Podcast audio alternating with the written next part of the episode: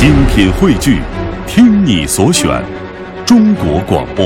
radio.dot.cn，。各大应用市场均可下载。月色如水，春秋意境。品读天下，聆听永恒。请听今晚我推荐。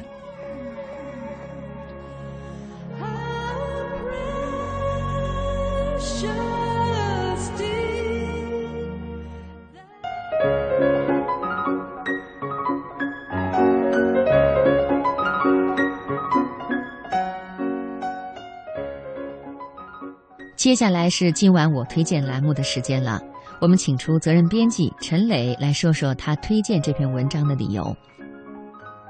有一个非常有趣的现象，在李嘉诚创业的时候，很多人都比他有钱，但是后来那些人不见了，或者在财富榜上排在了李嘉诚的后面。比尔盖茨创业的时候，比他有钱的人也多了去了。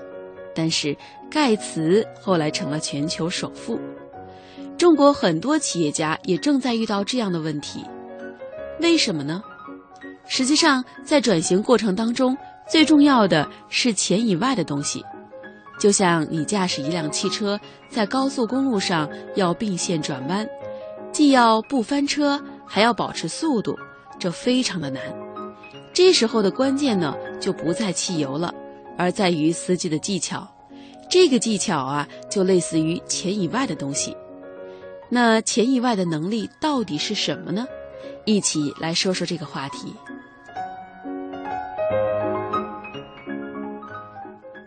钱以外的能力之一是做人的能力，特别是做人的姿态。我发现，凡是生意做得不错的人，都善于把自己的姿态放得很低。在中国文化里，这就叫做给别人面子，就是你得尊重别人。刚开始做生意的时候，创业者的姿态很重要，要谦恭、谦虚、谦卑。钱以外的第二个能力是价值观。MBA 课程经常讲差异化竞争，差异化的战略在产品和营销方法这些方面几乎都可以被模仿。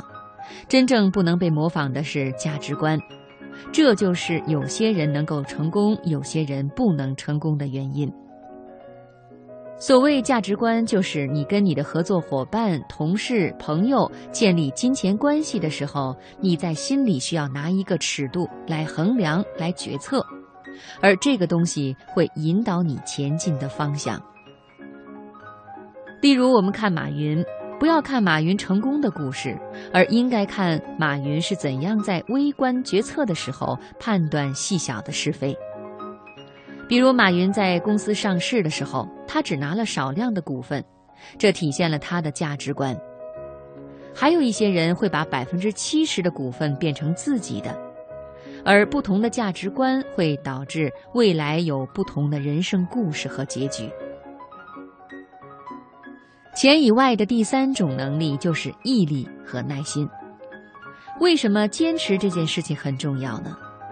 因为如果你没有理想，就不可能有毅力和耐心。人在做事情的时候，最后不是比一个结果，而是比一个过程。一件事情的性质由什么决定？我认为取决于两个方面。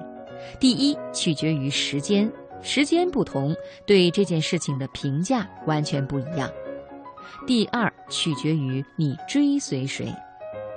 做企业也是这样，如果我们在做了三年的时候垮掉了，大家可能把我们随意看待；但是我们过了三十年还在这儿的时候，大家会开始对我们有一些敬意。如果三百年之后这个公司还存在，大家呢就会对它顶礼膜拜。所以，时间是一个很好的东西，它可以考验你的价值观和做人的姿态。上面讲的都是刚开始挣钱的时候怎么样能够挣到钱的故事。一个企业已经发展的不错以后，实际上也面临着更大的挑战。钱以外的能力，也就是你对未来的看法、对社会的看法是不是准确？我在公司已经做了十几年的董事长，没有做过一天经理。我发现我干的工作并不多，但是很费神，因为我就干三件事情：第一，看别人看不见的地方；第二，算别人算不清的账；第三，做别人不做的事情。这其实非常难，你要永远看别人看不见的地方。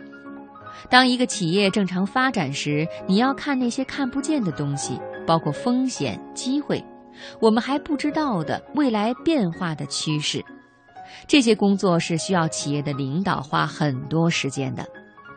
所以我经常说，要跟神、跟先知做邻居，这样才能够看见别人看不见的地方。